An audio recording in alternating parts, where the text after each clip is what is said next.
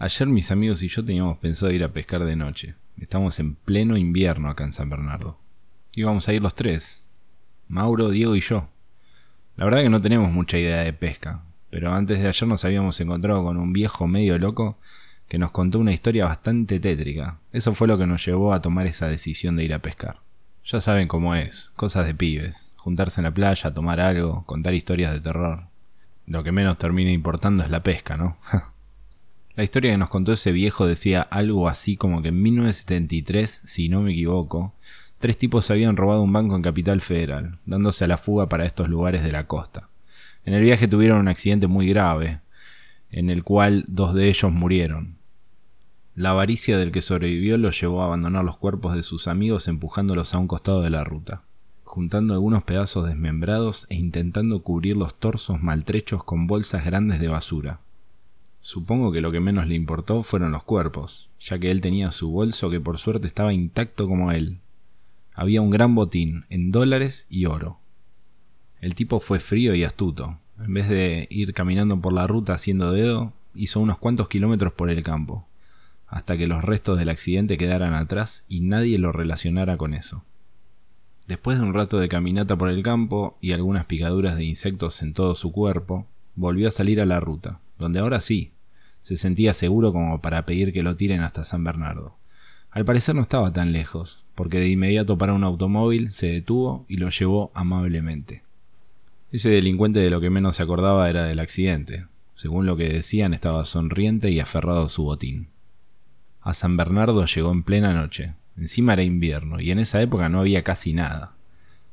No le quedó otra que bajarse del auto y empezar a caminar a ver si encontraba un lugar para pasar la noche e irse la mañana siguiente. Parece que al no encontrar nada se fue con su bolso a la playa, donde se recostó entre dos árboles, para que lo reparen del viento y el frío. Y por más que no era nada cómodo, utilizó su botín como almohada. Lo que pasó esa noche nadie lo sabe, porque claramente no había testigos gráficos, salvo una vecina, que a eso de las 3.30 escuchó gritos. Gritos que decían, ¡Aléjense! No justo. Ustedes no pueden estar acá. Por favor, ayuda. Seguido de quejidos aterradores y sonidos como si alguien tuviera la boca llena de líquido. La cosa es que supuestamente a la mañana siguiente encontraron al delincuente cubierto con una gran bolsa de basura. Todos sus huesos estaban hechos polvo, como si hubiera estado dentro de una avalancha de rocas. Y por cierto, el botín no estaba.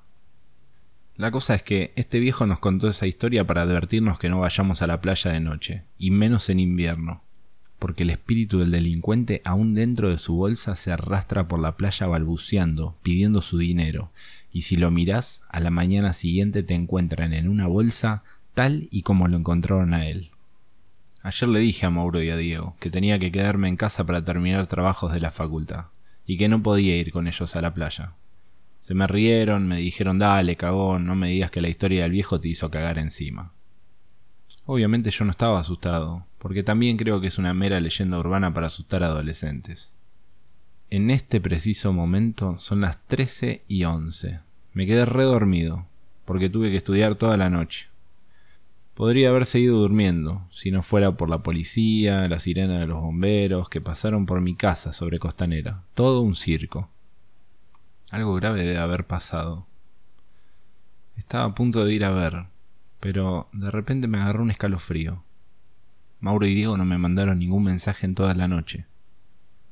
Mirá si esto tiene que ver con el caminante envuelto. Esto fue el caminante envuelto, de lobo blanco.